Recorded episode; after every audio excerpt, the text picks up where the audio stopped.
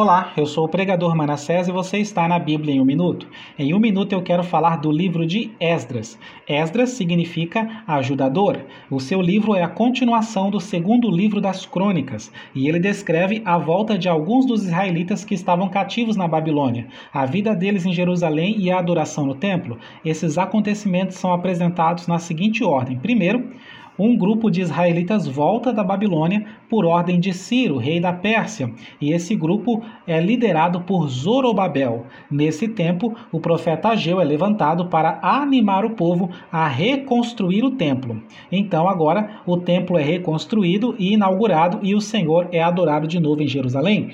E por fim, anos mais tarde, outro grupo volta para Jerusalém, dirigidos agora por Esdras, que era um escriba versado na lei de Moisés, descendente direto de Arão, irmão de Moisés. Esdras ajuda o povo a reorganizar a sua vida religiosa e social a fim de que as tradições espirituais de Israel sejam conservadas.